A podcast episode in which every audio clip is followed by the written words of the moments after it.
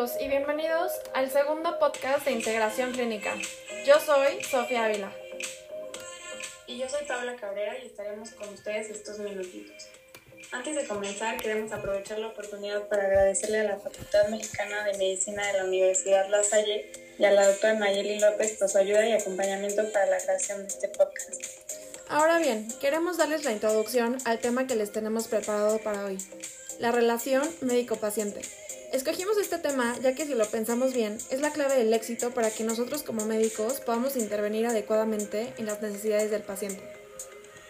Es totalmente cierto lo que dice Sofía, pero esta relación puede llegar a determinar inclusive que también o mal responde un paciente ante un tratamiento que nosotros como médicos examinemos. Esto porque muchas veces el paciente se va a pegar más al tratamiento si la relación con su médico es buena. Esta relación médico-paciente viene de muchos, muchos años atrás, por los que le queremos dar un recorrido rápido a través de la historia.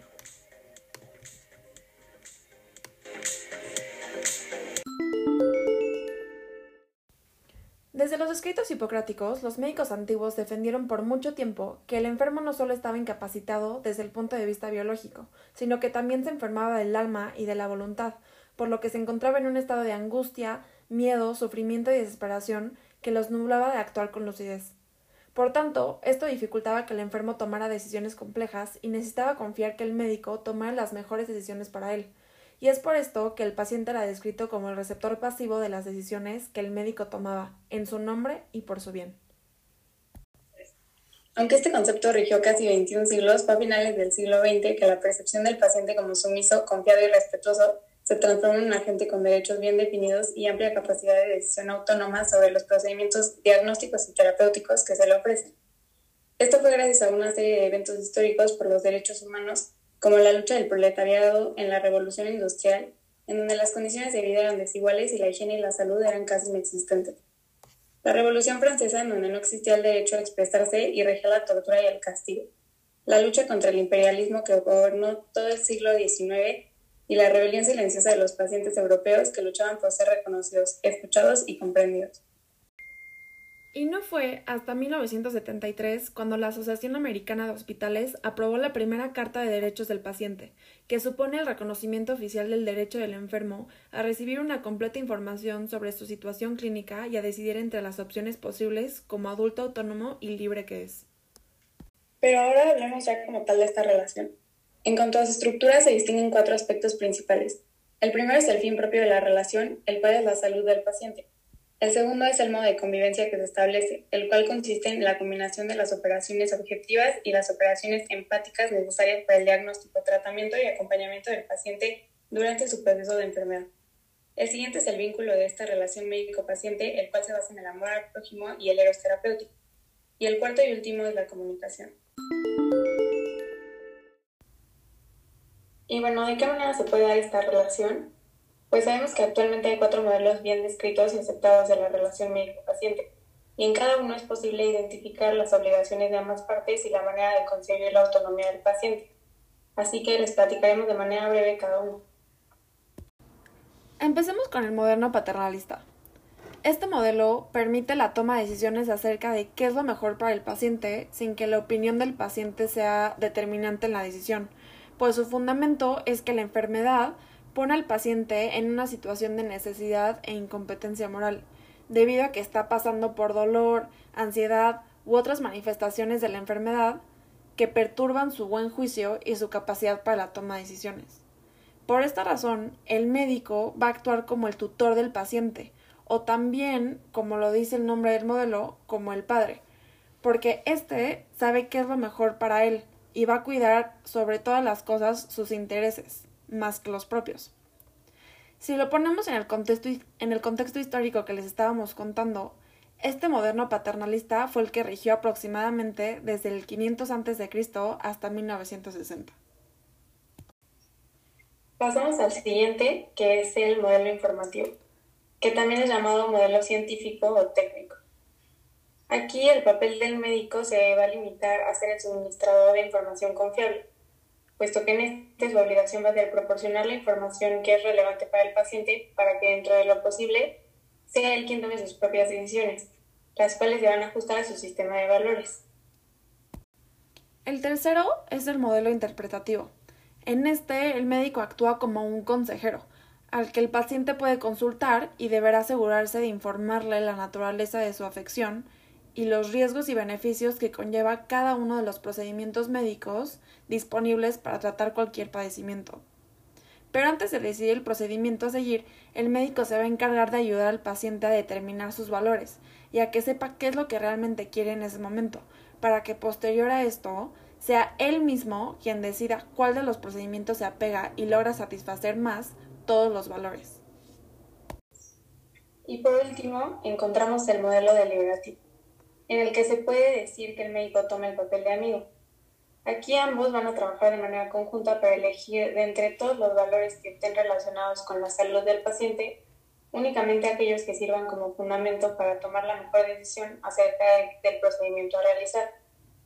Se considera, y estoy de acuerdo, que el modelo deliberativo es el que más se apega a lo que sería un médico humanista debido a que este, aparte de ser un agente con capacidad científica técnica en su disciplina, también debe ser capaz de establecer relaciones interpersonales en las que se respete la dignidad y valores del paciente.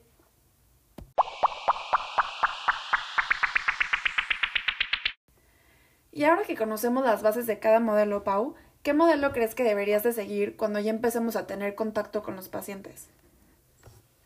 Creo que para mí ya viene el modelo del que acabamos de hablar, que es el deliberativo, porque me gusta el hecho de que de alguna manera seguía al paciente a tomar la mejor decisión para él, pero sin imponer nada, porque creo que todos hemos sido y seguiremos siendo el paciente en algún momento de nuestra vida, y en lo personal a mí me gusta que el doctor se note que está entendiendo cómo me siento y que en base a eso me trate.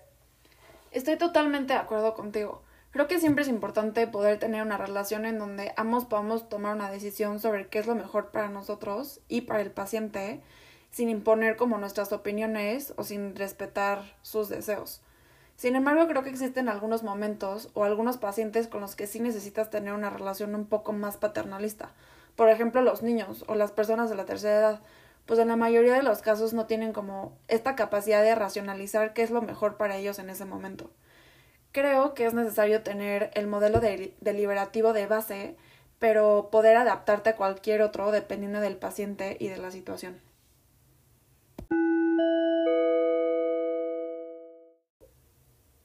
Ya hablamos del pasado, del presente y ahora hablemos un poco del futuro. Como sabemos, la tecnología ha ido avanzando enormemente en los últimos años y gracias a eso el mundo médico se ha enriquecido de muchas herramientas que han facilitado que procedimientos que antes podían tardar más de 15 horas ahora se pueden realizar en unas cuantas.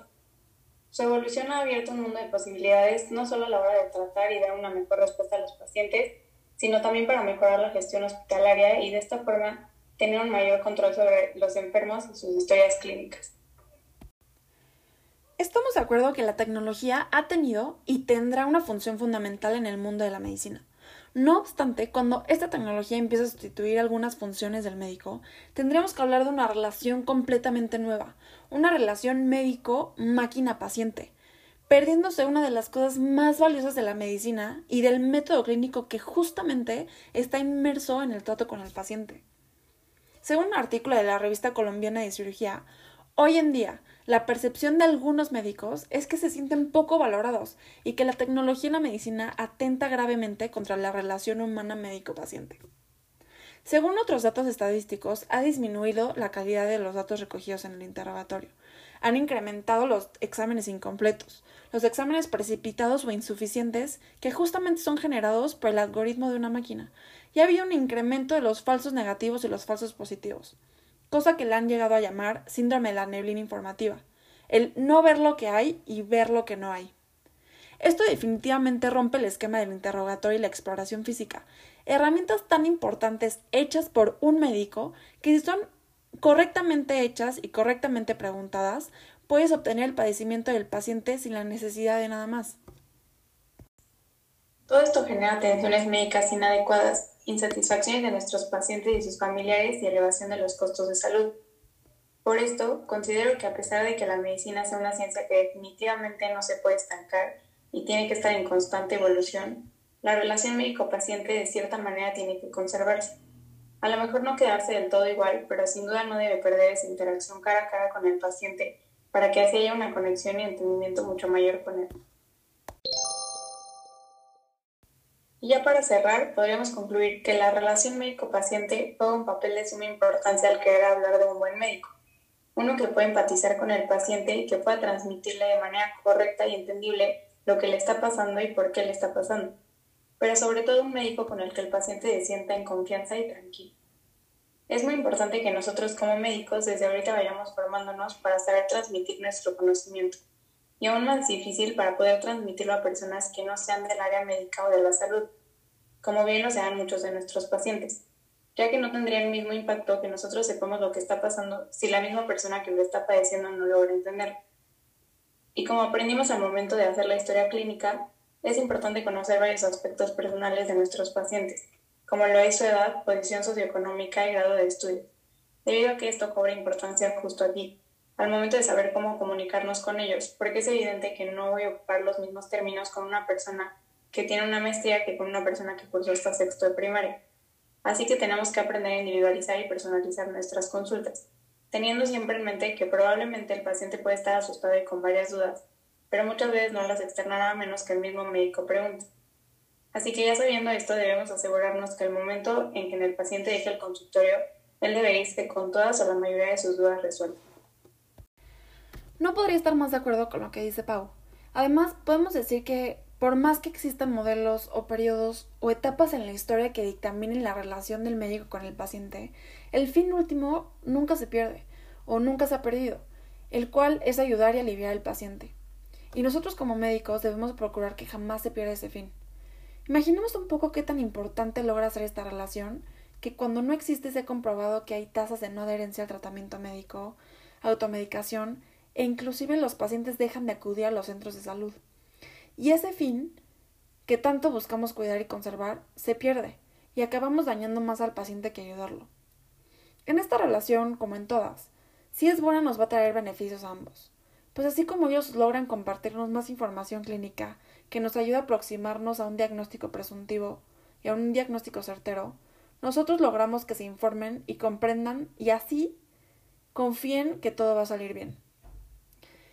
Es inevitable que tendremos que usar la tecnología y apoyarnos de ella en la medicina, pero hay cosas que definitivamente no se pueden sustituir, como es el conocer el dolor, el sufrimiento, el miedo, los diferentes sonidos, olores o texturas empatizar con lo que puede estar pasando la otra persona y poder guiarlo, acompañarlo y aconsejarlo.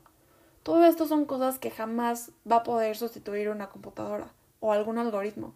Y es la magia de la medicina y la magia de la relación del médico con el paciente. Esperemos que les haya gustado el tema del día de hoy y nos veremos pronto en otro capítulo de un podcast de integración clínica. Muchas gracias y hasta luego.